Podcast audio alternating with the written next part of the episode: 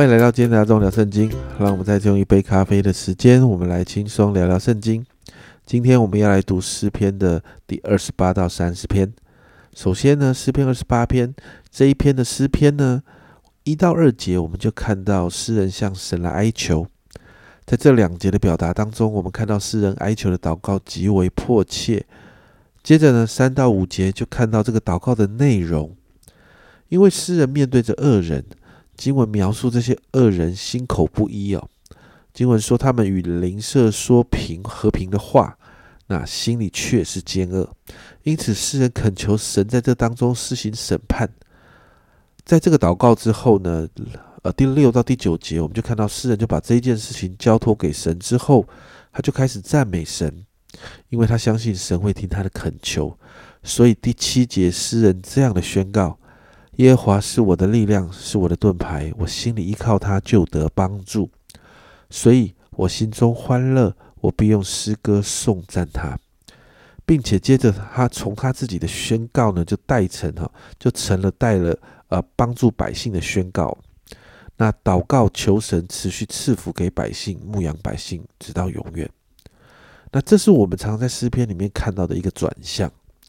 我们的生活其实也会面对困难，甚至逼迫，但是诗人给了我们一个榜样，就是把这些困境都来交给神，交给神之后就真的交出去了，就不把这些放在自己身上，因着这样才能够发出如同这篇诗篇，特别在第七节那样的赞美哦。这是诗篇第二十八篇，接着诗篇二十九篇，这是一首赞美的诗篇哦。一到二节是一个宣召，邀请神的百姓。一起来预备好自己来赞美神，接着三到九节就用神的声音来表明神的伟大，然后也因着神是一个伟大的神来赞美他。三到四节谈到神的声音在众水之上，五到六节谈到神的声音在众山岭，七到九节谈到神的声音在旷野。接续就赞美这样伟大的神之后，宣告一节我们很熟悉的经文，在第十节。洪水泛滥泛滥之时，耶和华坐着为王。耶和华坐着为王，直到永远。接续前面呢，在第十节，诗人就这样继续的赞美，赞美神的伟大。就算在患难的时候，神仍然掌权。而这样的神呢，竟然在第十一节，耶和华必赐力量给他的百姓，耶和华必赐平安的福给他的百姓。你看到这样伟大的神，竟然要赐力量跟祝福百姓，这是。何等蒙福的事情哦！这是诗篇二十九篇，最后诗篇三十篇。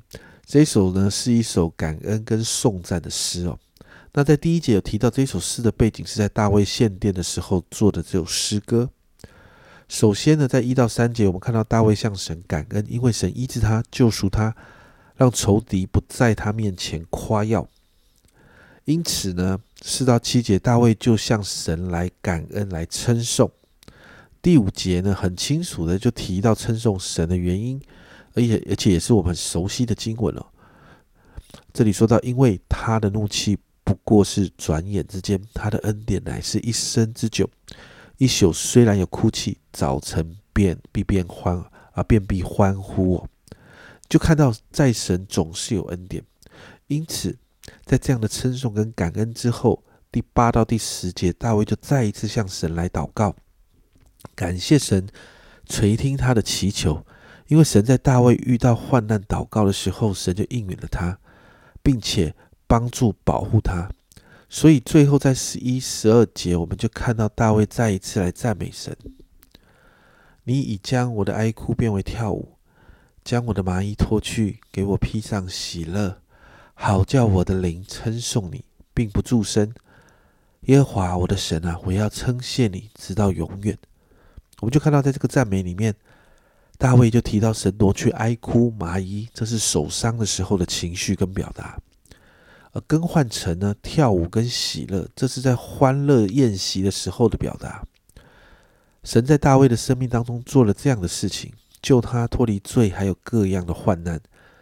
因此，大卫在神的面前诚心的发出这样的赞美：耶和华我的神啊，我要称谢你，直到永远。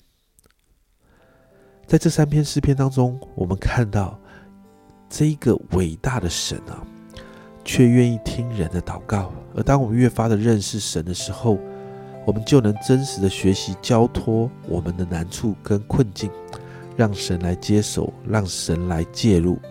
而这样，我们就可以经历如同大卫所经历的：你已将我的哀哭变为跳舞，将我的麻衣脱去，给我披上喜乐。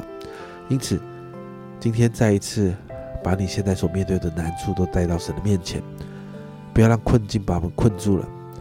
学习祷告，交托给这位伟大的神，相信他坐在当中，超过能够超过我们所想象的事情。我们的心呢，就能够在患难中喜乐。经历从神来的平静和安稳，好吧？我们一起为着自己现在正在面对的难处来祷告。主啊，我们今天早晨，我们就再一次来祷告。主啊，求你来帮助我们。主啊，让我们学习。主啊，把我们的呃难处，把我们现在所面对的挑战跟困境交在你的手中。主啊，因为我们知道，主啊，你是伟大的神。主啊，你是大有能力的神。主啊，我相信，当我们向你祷告、交给你的时候，神啊，我们就邀请你接手，邀请你介入，主啊，好让我们可以经历像大卫一样，主啊，主啊，你是把我们哀哭变为跳舞，主啊，主啊，把我们的麻衣脱去披上喜乐的神，主啊，让我们在患难当中持续经历你的恩典，看见神你的帮助，主啊，我们就要经历从你而来，主啊，那个平静安稳，还有在患难中我们可以喜乐起来。主啊，主，我们把所有的难处，今天早上一个一个的交在你的面前。谢谢主，这样祷告，奉耶稣的名，阿门。家人们，这是度过困境的秘诀，不要让困境来困住你。相信你有一位伟大的神。祷告交托，我们就学习放掉，交给神吧。这是阿忠聊圣经今天的分享，阿忠聊圣经，我们明天见。